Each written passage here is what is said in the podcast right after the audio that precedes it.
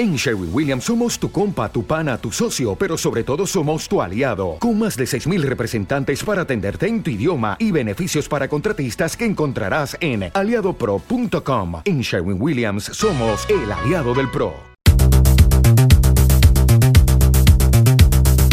La magia del cine se debe al aparato que reproduce 24 fotogramas por segundo resultaría inútil sin un defecto en el ojo humano. Por la persistencia retiniana, una imagen queda retenida unos breves instantes. Nuestro cerebro se encarga del resto hasta que crea la sensación de movimiento.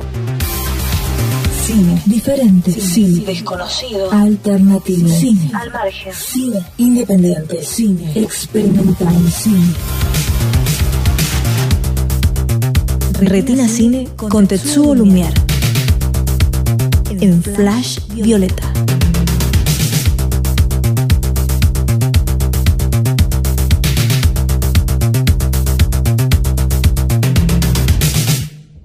No, no, no, no es un mito, no es un mito. Hoy B8 está vivo como nunca, 30 años después.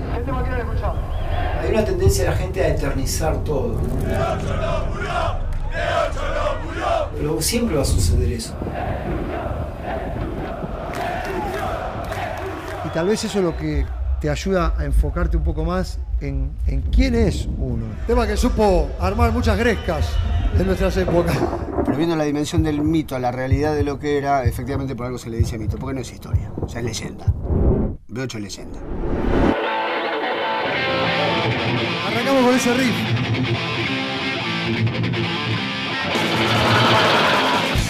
Prócer del metal nacional, cantante de B8, cantante de Logos. Beto Samarvide, loco.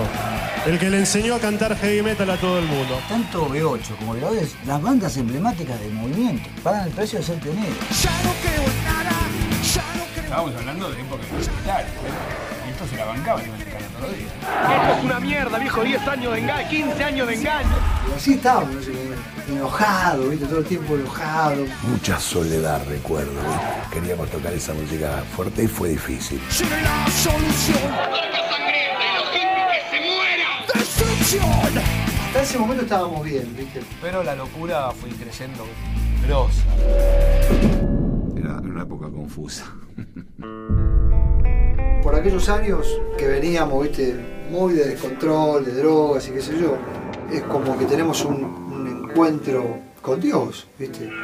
No me copaba que me lleven para el lado de ir a alabar a Dios con heavy metal. Era una banda de heavy metal, punto. Toda nuestra vida, ese año 97, la craneamos acá y no volvimos nunca más. Era como que el negocio de la música, no tanto la banda, sino el negocio de la música lo tenía muy saturado. En la radio, los medios, por siempre. Yo creo que siempre que Beto estuvo alejado de la música fue infeliz. Siempre. Es, es quien es él. En un momento fue a visitar Papo por allá. Y Papo me decía, ¿a qué vas a volver vos? Me decía.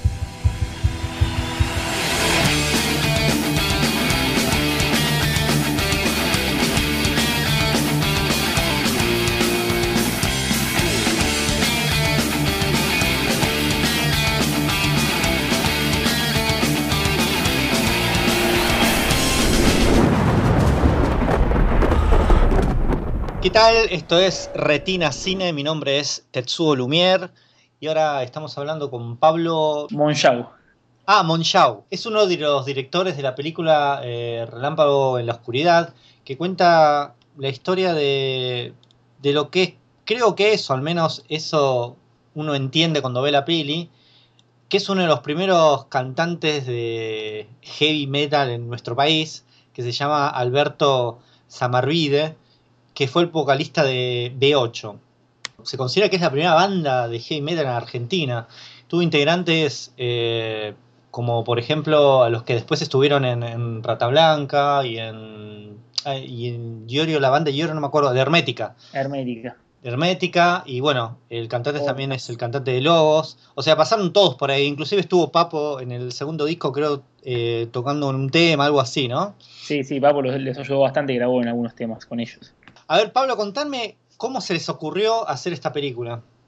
Bueno, Porque está eh, co-dirigida por. Claro, la, la codirigimos con Germán Fernández. Sí. Eh, yo a Germán lo conocí en, en la, en la facultad, estudiamos juntos cine. Sí. Empezamos hace 10 años, digamos, empezamos a estudiar cine. Y bueno, nos conocimos ahí un poco estudiando, eh, pegamos buena onda, nos tocó en, en el mismo curso, creo que al segundo o tercer año de cursada no, no coincidimos en un curso, pegamos muy buena onda. Y nada, teníamos como gustos parecidos, ¿no? Desde lo musical. Eh, él siempre venía a clase, me acuerdo, con una remera de Smiths, de Queen is Dead. Eh, y, y pegamos buena onda, creo, a través de Morrissey, nos gustaba Morrissey, eh, eh, Smith, y más otras bandas. Y bueno, en un momento surgió también que nos gustaba los dos el heavy metal, teníamos un gusto así por el heavy argentino. Y empezamos a hablar de bandas tipo Hermética, Orcas. En un momento surgió Logos y, y- y bueno, su- surgió la figura de Beto Samarvide, ¿no? Por toda esta cuestión de que eh, el tipo Beto Samarvide tiene un, un costado medio religioso. Sí. Eh, empezamos a hablar un poco de eso, nos llamaba la atención y nos parecía que era como su vida era bastante cinematográfica, esa cosa de que, o sea, Beto Samarvide es un tipo que fue pionero, el primer cantante de hecho de heavy metal, como vos bien dijiste, que a fines de los 80, por una cuestión de, de mucha adicción a las drogas y otros quilombos que tenía personales, eh, lo llevaron a, a convertirse a, a la fe, digamos, para poder salir un poco de todo eso. Y bueno, luego funda una banda en los 90, se llama Logos, y termina yéndose a vivir a Estados Unidos, a Miami, Mm. durante la, la época eh, del innombrable, como Sí, quien diría. Del señor Carlos Saúl. Claro, eh, y bueno, es como... De hecho, el papá le dice, cuando gana el señor Carlos Saúl, le dice. "Uh, El Vos que ir. A él y a su hermano le dicen se tienen que ir de este país. La tenía bastante Claro, clara. ¿Cómo fue el primer, cómo, cómo fue el primer paso para eh, cómo comenzaron con esta película? Aparte, obviamente seguro fueron charlas, pero cómo se contactaron con él. Y medio que decidimos, bueno, hacerlo, cuando decidimos hacerlo, todo que no- nos parece muy cinematográfico y dijimos vamos para adelante. Eh, nada, contactamos, dijimos vamos a contactarnos con él, pero bueno, buscamos un contacto y en, un flyer de, de su banda que estaba en internet, de logos que tocaba por, eso, por esos días, eh, figuraba el contacto de un manager. Entonces le escribimos al manager directamente y enseguida nos respondió, creo que a las 2-3 horas nos respondió diciéndonos que, que le iba a pasar el mail a Beto y que según dice, yo lo conozco y el tipo te va a responder enseguida. Y así fue, creo que al otro día o esa misma noche hubo un mail de Beto en el que decía que le copaba la propuesta y que quería juntarse a hablar con nosotros cuando estuviera en Argentina. Y bueno, en un, en un momento a las dos o tres semanas vino a Argentina y nos juntamos. Y bueno, al toque, dijo. Yo hoy, hoy justo pensaba en eso, digo, qué difícil, ¿no? Que, que alguien te diga que quiero hacer una película sobre tu vida y que vos le digas que sí de toque. Sí, Pero sí, bueno, estoy, estoy pensando eso. Claro, porque- Hubo una reunión previa igual, donde él nos conoció y todo. Pero una reunión súper informal, no es que tipo estaba su manager, la discográfica, nada. no. Tipo, en un café, nos tomamos un café, nos comimos una media luna y, y le dijimos, Beto, queremos una película sobre tu vida, nosotros estudiamos cine y bueno, queremos hacer esto. Eh, ¿Por qué no nos contás un poco qué es lo que se cuenta también en el documental? ¿Cómo eran los cómo era hacer eh, heavy metal en principio de los 80 que todavía estaban los milicos inclusive? Bueno, Beto un poco nos cuenta eso en la primera reunión. Eh, lo que él nos cuenta es que, que por esa época por ahí era medio difícil, incluso tenían que ir por. O, o sea, estaban ya en- eh, a principios de los 80, si bien la, la dictadura termina en el 82 y en el 83 asume Alfonsín, es como que en esos años todavía hasta el 85 siguió como bastante dura la policía. Él nos cuenta como que eh, durante los años de dictadura era muy difícil hablar, muy difícil salir a la calle con el pelo largo, vestido de cuero, era como algo completamente prohibido, que siempre iban presos todos los fines de semana, siempre los metían, viste, les tomaban las huellas, siempre lo, lo llevaban de acá para allá. Tiene unas historias en la cárcel increíbles de que ha tenido que limpiar incluso muertos NN, viste, el- por estar preso, le dijeron, toma pibe, limpia vos este cadáver. Eso, eso tan solo por tener pelo largo y usar campera de cuero, o sea, Claro, más. simplemente por, por, por el aspecto que tenían. A ellos les gustaba eso y ellos iban por eso. Sí, Eh, inclusive cuenta él en un momento que, que, que la gente relacionaba la música que ellos hacían, como que, no sé, si sus chicos escuchaban eso, se iban a drogar, iban a tener SIDA y se iban a morir. Cosas Claro. O sea, como que todo lo metían en, el mismo- en- en el mismo paquete. No, Claro. hay una parte que cuenta que está bueno también, que es cuando, una vez que tuvieron que ir a un show, que no podían ir por separado, que iban todos juntos. A ver cómo era eso. Sí, sí, él nos contaba eso mucho también, que, que bueno, que no, no tenían que ir como en manadas por una cuestión de que de defenderse de la policía.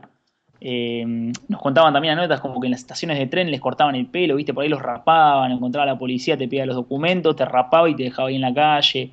No te, te sacaban la plata, no te dejaban viajar en tren, es como que era como muy duro y eso alimentaba como toda la bronca, ¿no? De, de ellos hacia cualquier sistema de control eh, que, que pudiera haber. Eh, eso hacía que, que después sacaran esas letras, ¿no? Sí, que hablaban sí. de destrucción, que hablaban de, de- de nada, basta de hippies y todas esas cosas. Sí, hubo- no- hubo algo- con- contá, contá un poco una, lo que pasó cuando tocaron en el, el Buenos Aires Rock.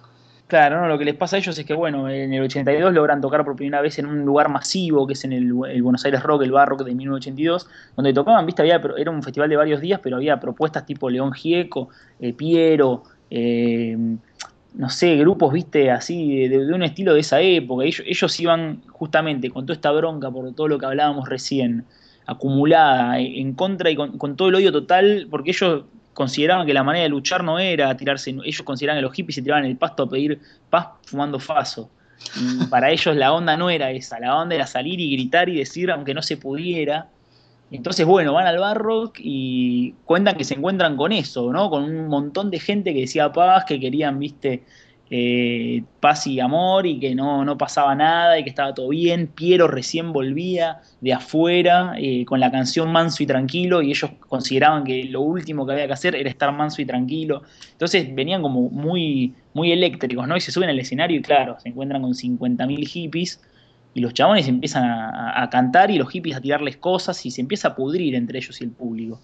Incluso Beto se putea con, con un tipo a micrófono abierto y Iorio termina dedicándole un tema a los hippies diciéndole que los hippies, ojalá, ojalá que se mueran, dice, los hippies que se mueran. Lo dice en vivo, está en YouTube, está en la película. Supuestamente el, el festival era un festival de la juventud, de gente eh, con pensamientos, no sé, mucho más abiertos. Y, y en- y eran tan raros ellos que ni siquiera encajaban ahí. Sí, O sea, yo eso creo- lo ve lo- se ve lo solo que estaban ellos. Inclusive los únicos que estaban, eh, que hacían ese tipo de música más o menos parecido, que sonaba parecido, era, era, era, era Papo. Claro. Eh, Por ahí había alguna banda más de rock, pero no, no era ni siquiera el rock de Papo, era otra cosa. Entonces eh, les pasaba así, que estaban muy solos. Es más, ellos van a ese festival, no van porque los invitan o porque, digo, la propuesta que había en las radios en, en donde sea, la propuesta popular de ese momento excluía completamente a B8 o, algo como B8. Ellos van por Papo, porque obviamente Riff explotaba y a ellos les dicen, eh, bueno, queremos que Riff esté en el barro. Y Riff, eh, que eran amigos de B8, dicen, bueno, pero queremos que B8 sea telonero. Y obviamente le dicen que no. Entonces eh, Papo amenaza, bueno, si no está B8, no está Riff. Qué groso. Y esa es como la anécdota. Entonces dicen, bueno, que venga B8, está bien, a ver que vengan estos pibes. Le dieron un horario de día, viste, horrible, en pleno mediodía, lleno de hippies. Menos rockero, viste, que no sé, que, que mi abuela. Contaban que era malísimo el sonido. Todos los, los managers, gente que entrevistamos, dicen que ese recital fue horrible desde todo punto de vista, pero bueno, quedó como algo mítico porque, porque se generó ahí un contraste muy fuerte, ¿no? El producto de muchas cosas que se mezclaban también, me imagino. De Mm. pensamientos que uno pensaba que tal cosa estaba bien o mal. Y bueno, terminó siendo eso, lo, que pasó en el barro. Iorio deseándole la muerte de los hippies, la gente dándole la espalda al escenario y yéndose incluso, viste, a comer algo mientras tocaba una banda de rock pesado sin darle nada de bola. La banda com- comienza a tener eh, cierto reconocimiento, comienzan a tener problemas entre ellos por sus excesos de drogas o de lo que sea. Sí. Se empezó medio a descontrolar hasta que la banda se disolvió. Está bueno el, el- el camino que hizo, que hizo Beto después, porque comenzó a, cant- a- a cantar letras, si bien sonaban, era una banda heavy, pero Sí. tenían letras más eh, como positivas, religiosas. Sí, eso ya venía desde la, la- del, del tercer disco de B8, porque B8 antes de separarse, ellos tres, esos cuatro, no incluyéndolo a Iorio, tienen, bueno, dentro de su búsqueda, ¿no? Por la que pasan por la bronca, pasan también, atraviesan las drogas, atraviesan diferentes caminos, llegan un poco a la fe, a, empezar, viste, a indagar un poco los caminos de la fe y bueno, desembarcan con un tercer disco que es el último de B8, que es bastante positivo y religioso. Y en base a eso un poco el público le empieza a dar la espalda y bueno, se termina separando B8 porque al querer cambiar las cosas ya, ya no se pudo, eh, lo quisieron alejar a Beto de la fe, le pidieron que ya no, no cante más de Dios y ni demás y bueno, el tipo ya tenía un camino decidido y, y se alejó de B8. Sí, de hecho, quiero, quiero que Iorio lo echa por, por teléfono, incluso. Claro, él cuenta eso, que Iorio, Iorio también dice que es verdad eso. Lo llamó por teléfono, eran pibes, ¿viste? Tenían chabones de 25 años. ¿viste? Lo llamó y le dijo, che, loco, no can- basta de cantar esto o se termina B8. Y Beto le dijo, y sí, bueno, se termina B8. Y se terminó, se terminó así como por una llamada telefónica. Una y llamada bueno, telefónica.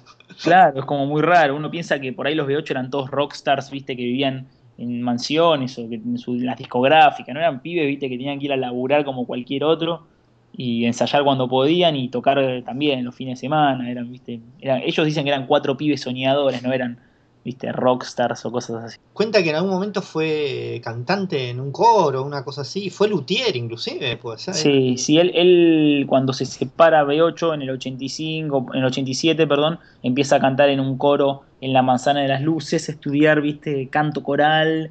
Es un tipo siempre, es un tipo que viene de una familia muy culta, entonces siempre tuvo como una formación así, Mm. como bastante culta. Todos sus hermanos, él tiene tres hermanos varones. Mm. Eh, y entonces, bueno, siempre como que le atrajo la música coral, la construcción de instrumentos, ¿viste? Su padre era enólogo, hacía vinos, tenía como esa cosa de la cultura del trabajo casero.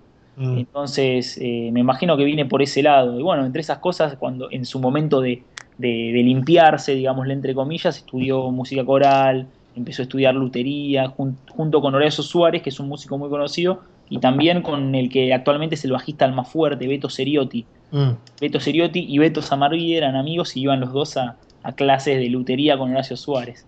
Ellos estaban como. eh, Va, Beto, estaba como, como que quería tocar en una iglesia. Sí, eso lo cuentan, digamos, eso lo cuenta un, un tipo que es un pastor que, que, pudimos entrevistar cuando fuimos a seguir a, a, Logos que tocó en una iglesia efectivamente en Merlo. Era la segunda vez que yo tocaba en una iglesia. Beto es un tipo que siempre quiere tocar en todos lados. Si yo le digo que venga a tocar a la terraza de mi casa, el tipo viene y toca. Mm. Entonces es como que ver, el tocar a una iglesia le debería re divertir, pero tampoco no sé si era una obsesión ni tuviera nada que ver con, Ah. con lo religioso. Él tuvo sus años igual de descontrol eh, religioso, entre comillas, como decir, como de obsesión, ¿no? Sí, sí, que, sí. Lo, que, lo, superó fueron esos años en donde se separa B8. Él después, mm. cuando se separa B8, hace un clic y bueno, cuando vuelve, como que ya vuelve mucho más tranquilo. Pero, mm, pero sí, eh, ellos han tocado en iglesias evangélicas porque parte de su público, digamos, ellos, ellos se convirtieron al cristianismo, pero de una rama evangélica. Eh, mm. Lo que por ahí nosotros común, comúnmente decimos evangelistas. iba a iglesia, viste, mucha gente que iba a la iglesia con él lo conocía y, y tenía amigos, viste, músicos que también eran cristianos como él, y bueno, siempre, siempre por ahí se empezó a manejar como ahí en un doble ambiente, un poco el ambiente del metal, que no tiene nada que ver con eso, mm. y el ambiente de la iglesia, que, que bueno, eh, dio pie a lo que luego serían un montón de bandas de heavy metal cristianas más, digo, pibes que creen sí, en Dios sí, querían sí. hacer bandas de metal. Cuando se va Miami, eh, él Logos estaba, deja Logos, con la, la, la deja en suspenso, la, la, banda seguía, ¿cómo fue? Sí, él, él, lo deja, la deja en suspenso y bueno, finalmente termina separando porque desde la distancia no puede hacer nada. Mm. Pero básicamente luego sí, luego se, se, termina separando por primera vez en el 97 cuando Beto se va. Mm. Y vuelven en el 2004 de todas maneras. Eh, Qué puntería para dejar el país, justo los, los peores años fue, o sea, lo tenía sí, fue como, fue porque se, medio que se la veía venir y ya se estaba viniendo, a él ya lo había agarrado un poco la crisis, no tenía laburo, laburaba haciendo lo que podía, mm. eh, la, tenía un flete, le, le, nos contaba que le pasaba mucho que tenía, un, tenía taxi flete, el flete era la camioneta del padre, entonces por ahí le pasaba que un día daba un show, lo llenaba, en obras, ponele, y, al otro día, viste, tenía que ir a hacerle flete a una banda que tocaba en un lugar re chiquito y le decían, che, vos sos Amarvide, ayer te fuimos a ver, tocaste en obras. Y yo me decía, sí, loco, toqué ayer. eh, como súper humilde, pero bueno, ya en un momento no tenía mucho más laburo y la, mujer se quedó sin laburo también, le ofrecieron un trabajo en Estados Unidos y bueno, empezaron a, apuntar y a pensarlo y se quedaron a vivir allá. ¿Ustedes viajaron, todo, todo el material que yo veo de ellos girando, eso, ¿lo tomaron ustedes o es material de archivo? No, no, es todo nuestro. Nosotros en el año 2010 empezamos con esto, mm. empezamos a seguir a, a San Marvide en mayo del 2010 más o menos, y, y lo, lo, seguimos, digamos, por el conurbano, por varias giras por el interior, en la ruta, Santa Fe, Chaco, eh, sí. estuvimos en, en, Entre Ríos, no sé, en varios lugares con él. Sí. Eh, bueno, también luego nos fuimos a Miami, eh, volvimos, hicimos todas las entrevistas, lo filmamos a él en Capital, viste, en donde podíamos, en todos lados. Claro. Un poco la idea era despegar al, al ser humano ¿no? De, de, lo que es la leyenda del heavy, la leyenda del metal, mm. y mostrar el, el, el, veto cotidiano, viste, qué hace en la casa, qué hace en los camarines, viste, qué, qué, qué hace en esos momentos que uno no lo ve. Y en el 2004 cuando, cuando llegó él, continuó con la banda. Claro, él continúa con la banda del 2004, que es la, es la banda que nosotros llegamos a filmar, ¿no? En el 2010. ¿Y él ahora lo que hace es, es sola banda o tiene algún otro trabajo? No, él siempre tuvo otro trabajo. Él trabaja para una marca de cuerdas eh, de guitarra muy conocida mundialmente. Sí. Eh, se dedica como a armar eh, giras o clínicas o organizar eh, conferencias, viste, de músicos que, que representan a esa marca o a submarcas. Claro. Que pueden ser guitarristas que presentan cuerdas de guitarra, pueden ser por ahí clarinetistas que presentan una boquilla que hace una submarca de la marca para, que él tra- para la que él trabaja y demás. Mm. Eh, y siempre vivió de eso, digamos. Él, est- él estudió cuando se fue a vivir a Miami, estudió Music Business Mm. y se dedicó a, a eso, al negocio de la música, digamos. Eh, ¿Cuánto tiempo estuvieron acompañándolo? ¿Cuánto tiempo pasó desde la primera toma hasta la última toma que filmaron? Y mira, la primera fue en mayo del 2010 y la última, última, última creo que debe haber sido por ahí en marzo o abril del 2014, que nosotros ya teníamos bastantes meses de edición encima, pero bueno, en febrero del 2014 surgió la entrevista a Iorio, que la entrevista a Iorio estaba descartada, ¿no? Y no o sea, ya nos había dicho que no. Y bueno, después resulta que nos dijo que sí. ¿Cómo, ¿Dónde fue la primera proyección del- de la película? La primera proyección fue en el Teatro Vorterix, que fue el 5 de octubre del año pasado. Ellos está- estaban los músicos, supongo, ¿no? Ahí. Sí, estaba Beto, habíamos aprovechado una, una aparición de Beto acá por el país, entonces hicimos la proyección, eh, bueno, a través de la gente de Vorterix, un muchacho que trabaja ahí en Vorterix, eh, Juan Carna, que no- nos dio mucho material, muchísimo material de archivo de logo de los 90, pertenece a él. Y bueno, nos hizo un poco el gancho, le llevamos la propuesta para hacer una premiera ahí y se recoparon en Vorterix, nos dieron todo gratis. Mm. Eh, así que nada, le hicimos con Beto presente y todos los logos presentes, menos Miguel Roldán no, no estuvo. Mm. Eh, bueno, y algunos músicos de B8 incluso también. Y amigos, ¿no? Gente de la gente de. Incluso estuvo Harry B de los violadores, ponele que yo no, no ni sabía que estaba en el país, alguien lo invitó y vino, ponele. Claro. Es una locura, porque el loco vive en el sur, está, no, no tiene nada que ver ya más con la música. Y eh, viste, fundador de los violadores, vino a ver la película de sus amigos. ¿Y qué, qué, qué onda? ¿Cómo fue la, la reacción del público? hubo muy muy buena respuesta de la prensa que vino, eh, tanto de Vorterix como gente de Rock and Pop, de Metro y de otras radios que vinieron a verlo, de diferentes diarios, ¿no? que también que, que se presentaron ese día, todos tuvieron críticas positivas. Mm. Eh, obviamente que los amigos, los más cercanos a, a Beto se emocionaron muchísimo, ¿no? Quedaron todos muy, muy encantados con la peli. Y nada, fue una noche bastante loca, ¿no? Eh, fue como después de cuatro años ver el trabajo plasmado en un lugar como Vorterix, ¿no? Con todo el esfuerzo que llevó y Mm. demás, eh, fue una locura para nosotros. Fue- pasó muy rápido igual, fue como, viste, un segundo. Claro, ¿y qué te dijeron los, los, los músicos? No sé qué te dijo Beto, ponele. Y con Beto, Beto se sorprendió mucho. Con Beto lo habíamos visto unos meses antes igual. Mm. Eh, hicimos una función privada para él y para su manager en el Palais de Glass. Y la verdad que el manager lloraba cuando terminó la película. Y Beto quedó muy, muy emocionado, muy sorprendido. Nos, nos decía mucho que él, no podía creer, él no, él no sabía que sus ex compañeros como Iorio, como Rowek, eh, iban a hablar como de una manera tan sincera y tan bien de él. Él esperaba otra cosa. No es que esperaba que hablaran mal. Pero, por ejemplo, Yor, eh, Rowek hace un mea culpa bastante grande en la película cuando habla de las épocas de descontrol. Él Sí. se reconoce a sí mismo como uno de los más descontrolados y acepta la separación de B8 como muy bien. Y Iorio incluso habla de todo eso, habla de la religión, habla de todo. Y habla de una manera muy sincera. Y Beto como que se quedó, viste, no lo podía creer. Él siempre ve, viste, el personaje. Si bien él se había juntado recientemente con Iorio, el, el- el personaje que le muestra públicamente es otra cosa. Es Claro. el Iorio de Beto Casela. Él Claro, esperaba que, que se ponga en un personaje, viste, más así, que tire un par de chistes y listo. Y no, el tipo la verdad que habló del corazón y, y eso fue lo que le sorprendió mucho. Ahora la película se está proyectando por, por, por ahí. O sea, siguen con sus proyecciones. La fanpage es- la tienen que buscar en, en Facebook, es Relámpago en la Oscuridad. Y ahí Sí, están todas las, las funciones que hacen que se hace de la película. Eh, ¿cómo, cómo, so- ¿Cómo es la reacción de la gente en las proyecciones? Y es bastante loco, depende del lugar, ¿no? La verdad que es muy loco porque uno está acostumbrado a que vos vas al cine, se apagan las luces y todo el mundo en silencio hasta que termina la película. Por ahí te reís, por ahí decís algo, viste, escuchas a alguno que cuchichea, nada más. Mm. El- estas funciones son todo lo contrario. Y por momentos la- yo las he llegado a odiar, en un buen sentido, porque también va un- primero que va, va bastante gente y la mayoría de los que van son rockeros o metaleros. Hay mucho, mucha ingesta de alcohol durante las funciones. gente entra con vinos, con birra, viste, está todo bien, todo es legal. Como si, fue, como si fuera un recital, digamos. Como si fuera un recital, exactamente. Yo últimamente estuve pensando mucho eso. La gente piensa que es un recital. Van, llegan, primero que llegan todos tarde. Llegan a cualquier hora y, viste, con mucho escabio y con ganas de descontrolar. Y cuando, hay cuando están los temas, los cantan y los gritan. Cuando nos pasó, viste, que hay funciones aisladas, como la de Vortex, que hubo gente, hubo pibes que los tuvo que sacar la seguridad porque no paraban de agitar, viste, se iban a la valla al lado de la pantalla, como si fuera un recital, viste, que querés ver al chabón de cerca que está tocando la guitarra. Claro. Se iban tipo al lado de la pantalla.